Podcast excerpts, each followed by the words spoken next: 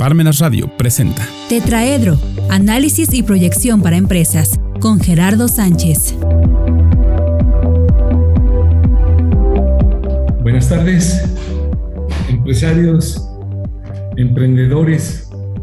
Aquí como todos los lunes, su servidor Gerardo Sánchez de la Torre, en la sección de Tetraedro, en todo lo que quiere eh, el empresario saber sobre esquemas financieros, esquemas económicos de empresa, pues aquí tratamos de disipar sus dudas o sobre todo crear conciencia para tratar de siempre manejar procesos eh, en muchas mejores condiciones. Les recuerdo nuestras eh, redes sociales. Estamos en Facebook, en Parmenas Radio, y estamos en internet, en parmenasradio.org. Comenzamos. La semana pasada estábamos hablando de lo que era Lean Manufacturing. ¿Y por qué habíamos empezado a hablar en Lean Manufacturing? Bueno, empezamos a hablar porque me habían hecho saber algunas dudas sobre eh, un esquema en la línea de producción y empecé hablando eh, por todo lo que era Kanban. Y el lunes pasado empezamos a ver lo que era eh, el esquema Toyota o Lean Manufacturing, en donde nosotros nos fuéramos dando una, una idea de qué cuestiones sí pueden ser implementadas dentro de la empresa y cuáles definitivamente no se adaptan y desde luego que hay unas que se pueden adaptar a más de una área de la empresa.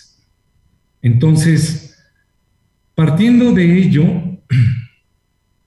y dándole secuencia a, digamos, los beneficios que mencionábamos la semana pasada, eh, yo quisiera enumerar eh, algunos esquemas muy importantes en las que nosotros podremos saber si es susceptible de ser implementado el esquema Lean en una, en, una determinada área de la empresa.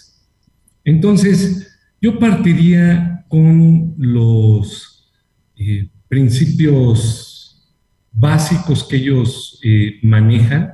Ellos este, eh, dentro de, de, las áreas que a mí me tocó conocer eh, dentro de una empresa eh, japonesa y tuve la oportunidad de estar en más de una empresa japonesa.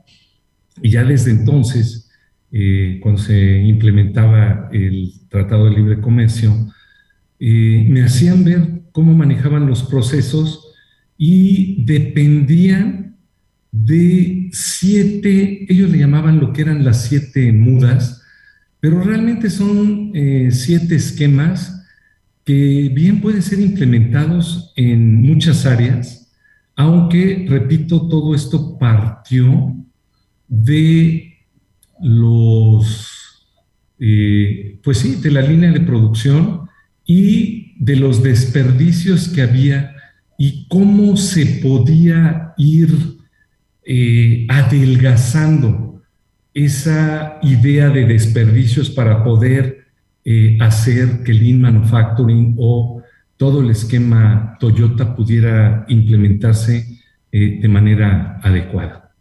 Entonces, yo empezaré diciendo que el número uno era sobreproducción. Ya desde entonces, se fabricaba lo que el cliente estaba demandando. Es decir, no se fabricaban productos para lo que no existiera un pedido. Si no estuviera colocado ese pedido por parte del cliente, definitivamente esa ah, parte no se producía. Entonces, ellos eh, veían como, una, como un desperdicio y desde luego todo en función de lo que hablábamos la semana pasada, de costos, de calidad, del tag time, de tiempo, etcétera. Entonces, este punto uno era no fabricar productos para los que no existe un pedido.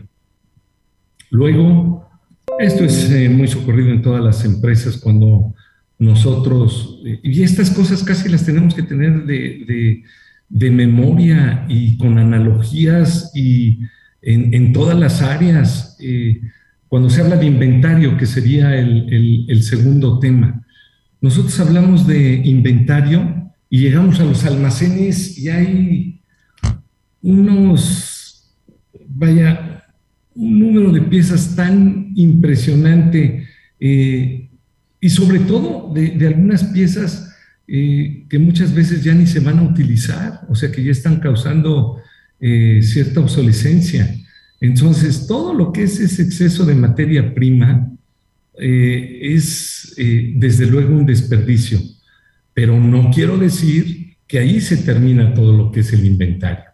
El inventario sigue su secuencia. El inventario, nosotros tendremos eh, ese inventario de materia prima en los almacenes, pero se irá empujando a toda la línea donde están eh, eh, la producción en proceso y seguramente habrá piezas que se determinen y que lleguen a estar eh, concluidas al final de la línea y que requieren ser retornadas al almacén, pues para llevar algún control, pero todo ese exceso de, piezas o, de fabricación, pues es un desperdicio eh, que desde luego no, no, debe, eh, eh, no debe ser. según los japoneses y en lo que era la estructura vertebral o la columna vertebral del Lean.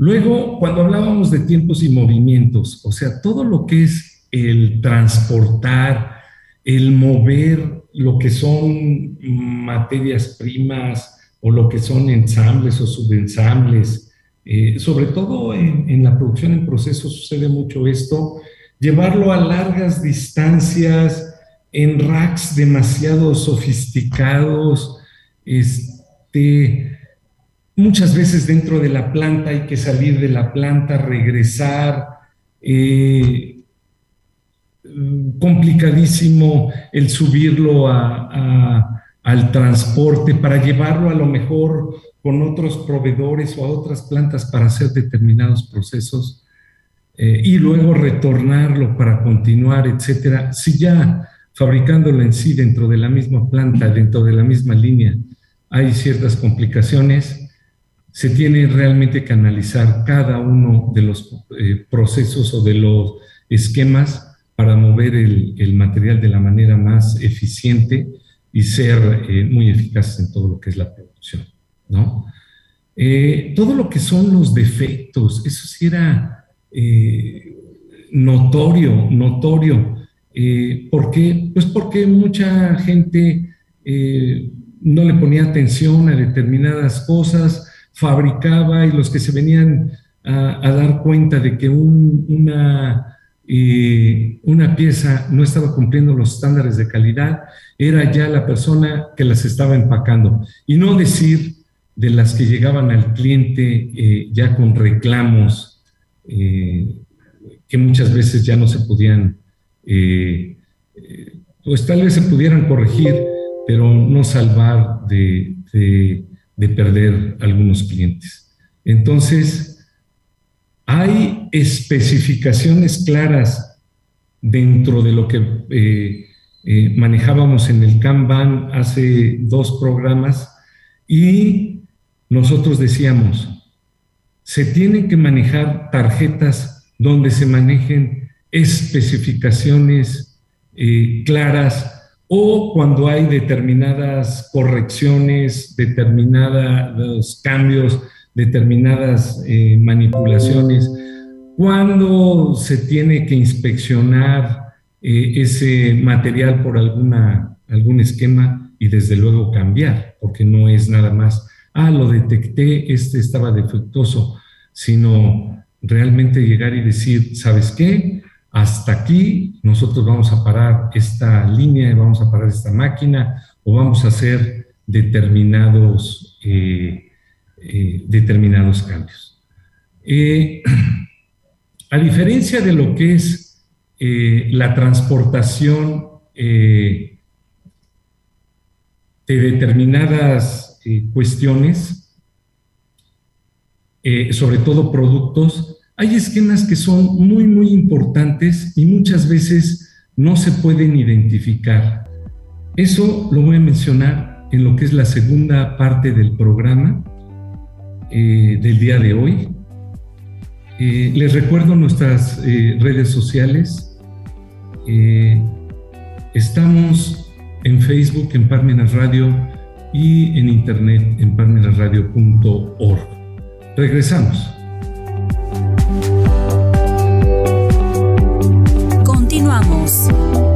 Conoce todo acerca sobre la documentación aduanera en nuestro seminario en línea que imparte el licenciado Waldo Rodríguez Moreno, en el cual se hablará acerca de la responsabilidad en el manejo de mercancía de procedencia extranjera. Además, la importancia de la legal estancia de la mercancía extranjera. Jueves 28 de julio a las 5 de la tarde. Para mayores informes e inscripciones, comunicarse al teléfono 2222 400986, extensión 203 o 214, o envía un correo a consultas.ccapuebla.com.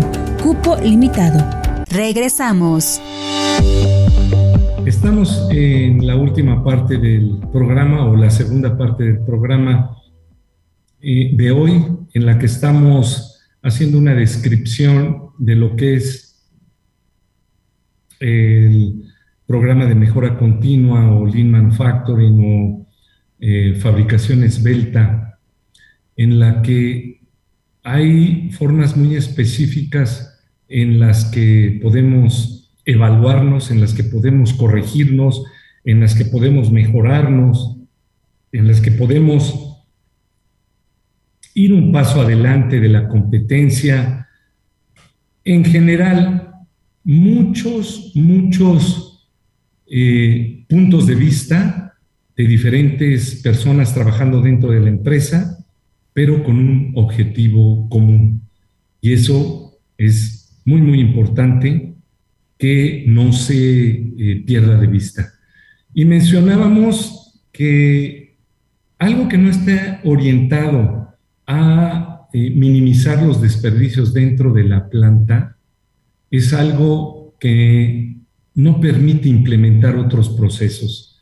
Entonces, manejaba yo este esquema de eh, la manufactura esbelta la semana anterior llevando una secuencia de por qué era importante el que se tuviera Lean Manufacturing dentro de la empresa y no empezar a manejar esquemas ya, eh, digamos, más específicos para eh, determinadas áreas de la empresa.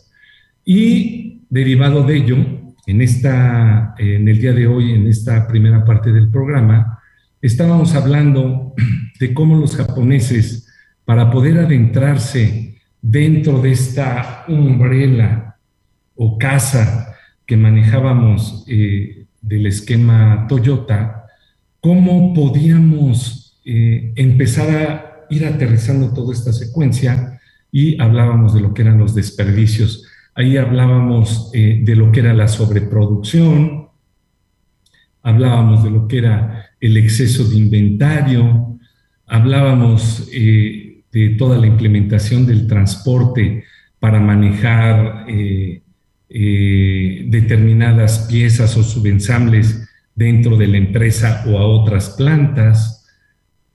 Y por último, antes de ir a corte, manejábamos eh, lo que eran los defectos y esos defectos, cómo se deben tomar en consideración, pues como un desperdicio, porque lo que nosotros tenemos que eh, analizar es cómo obtener piezas eh, buenas. piezas, desde luego reponer las defectuosas, pero cómo eh, el, esquema no es, oye, ¿cómo vamos a manejar los defectos? Sino todo lo contrario, es cómo vamos a evitar el que debamos manejar defectos. Entonces, eh, es uno de los desperdicios que manejábamos. Y luego tenemos tres puntos, y me van a decir ya son ocho. No, tenemos tres puntos por analizar ahorita en esta eh, segunda parte del programa, pero me quisiera detener particularmente en los dos puntos eh, que todavía se consideran eh, desperdicios y manejar pues una especie de síntesis en lo que en lo que representarían estas eh, partes que yo he mencionado, como inventario, como sobreproducción, como transporte, como defectos y desde luego lo que son eh, movimientos y retrabajos. Y dije, voy a mencionar una más y me dirán por qué son ocho. Eh, yo mencionaré lo que son de, tiempo de eh, tiempos de espera, pero esto ya va más enfocado a cómo realizar esquemas por algunas fallas dentro de alguno de los siete procesos anteriores. Entonces, cuando hablamos de lo que son movimientos, es, nosotros podemos tener a lo mejor una empresa, un, eh, un trabajador, y ese trabajador necesita pues un área, un espacio para poder eh, desarrollar lo que son sus actividades. Pero resulta que él está dentro de un espacio donde a lo mejor eh, está expuesto a demasiada iluminación, o que a lo mejor eh, su área de trabajo es, eh, no tiene el, espacio suficiente para poder mover todo lo que son los materiales. Y entonces, pues necesita moverse, ir a lo mejor a una mesa que está muchos más metros para allá, a lo mejor tiene que esperar a otra persona que le debe de traer el rack, eh, etcétera, y entonces lo obligan a que dentro de su misma estación empiece a hacer movimientos que no son ergonómicos, es decir, que no se hacen en los, eh, en los procesos eh, directos de la, de, del cuerpo, es decir, que eh, para poder voltear a ver un tablero, eh, a lo mejor tiene que estar eh, haciendo un giro de casi 180 grados. En fin, lo que se habla por movimiento, y ahí es la gran diferencia que existe con determinadas estaciones, es Muchas veces un operario maneja dos estaciones. Yo no estoy diciendo que no lo llegue a hacer. Lo que estoy diciendo es, sus movimientos son los necesarios, sus movimientos están 100% ocupados, es incómodo como lo está haciendo, no es, eh, no es ergonómico el estar manejando eh, determinadas piezas de un rack hacia el otro en lo que está manejando, eso, eso hay que tenerlo muy, muy en cuenta. Y desde luego, lo que mencionaba en la primera parte al final del programa, eh, los retrabajos. Los retrabajos son todas esas operaciones que nosotros realizamos, o sea, porque pues son necesarias cuando nosotros tenemos una pieza que está eh, fabricada incorrectamente, o sea, que no está dentro de las especificaciones o que no estuvo, eh, en fin, que, todavía puede ser rescatable pero que no se fabricó adecuadamente.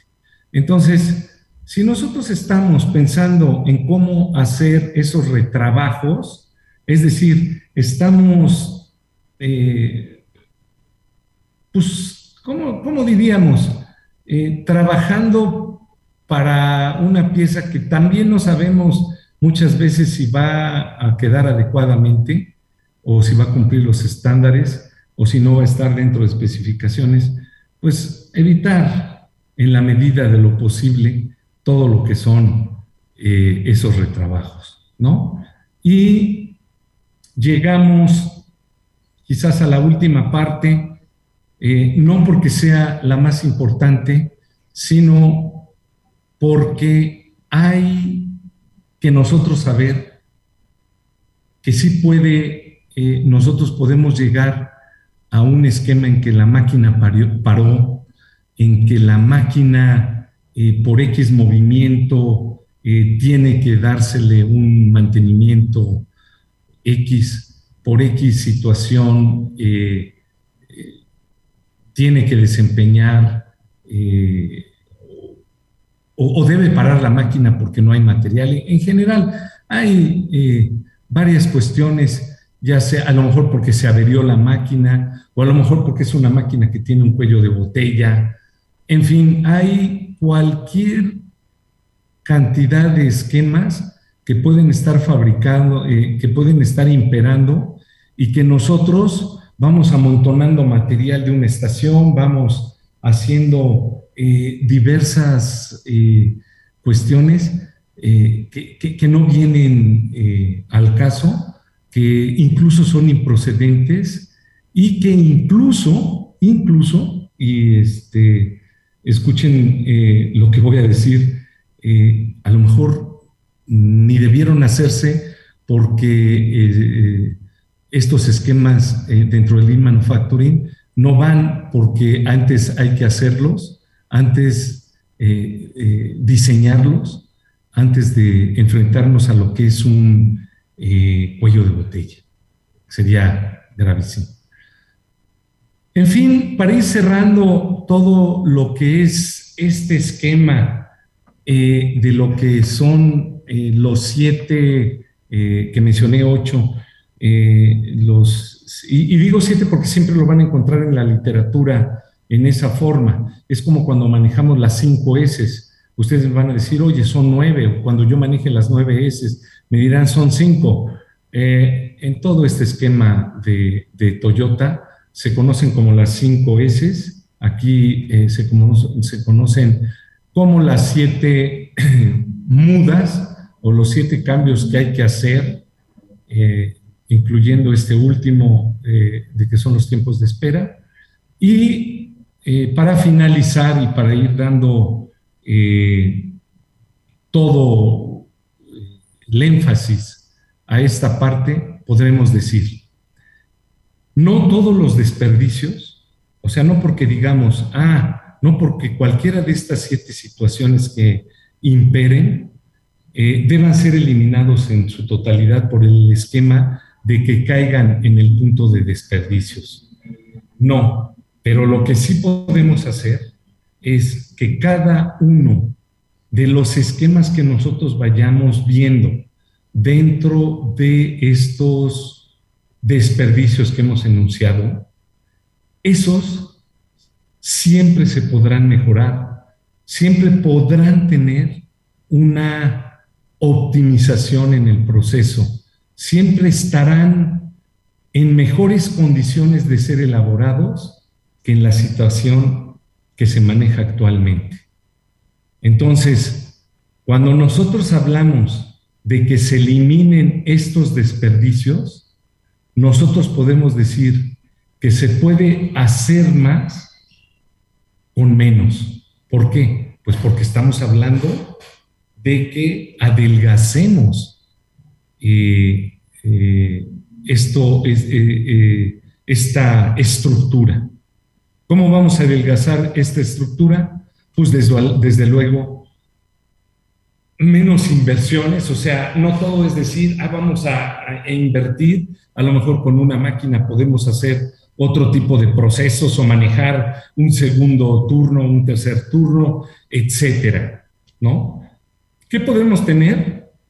Habrá un espacio el que eh, podamos liberar y esté menos ocupado, que los propios operarios manejen menos esfuerzo en manejar eh, eh, todo lo que es su fabricación, perdón, su fabricación, que no haya exceso en mano de obra directa o indirecta. Desde luego ya manejábamos lo que es el inventario, pues tendríamos mucho menos inventario, ¿no? Y el tiempo total de lo que es eh, nuestro proceso total de producción, pues desde luego se reduciría porque eh, estaríamos manejando con mucho más diligencia nuestro, eh, nuestro esquema de mejora continua. Hasta aquí lo dejamos. Queridos empresarios, estimados emprendedores, estaremos la próxima semana eh, seguramente concluyendo con este tema. Se despide de ustedes su servidor Gerardo Sánchez de la Torre. Me encuentran en Facebook, en Parmenas Radio, y también me encuentran en Internet, en lo que es parmenasradio.org. Entonces, nos veremos. Les recuerdo que estamos en Tetraedro, esquemas financieros, en Parmenas Radio, la voz de la cultura del sur. Parmenas Radio presentó Tetraedro, análisis y proyección para empresas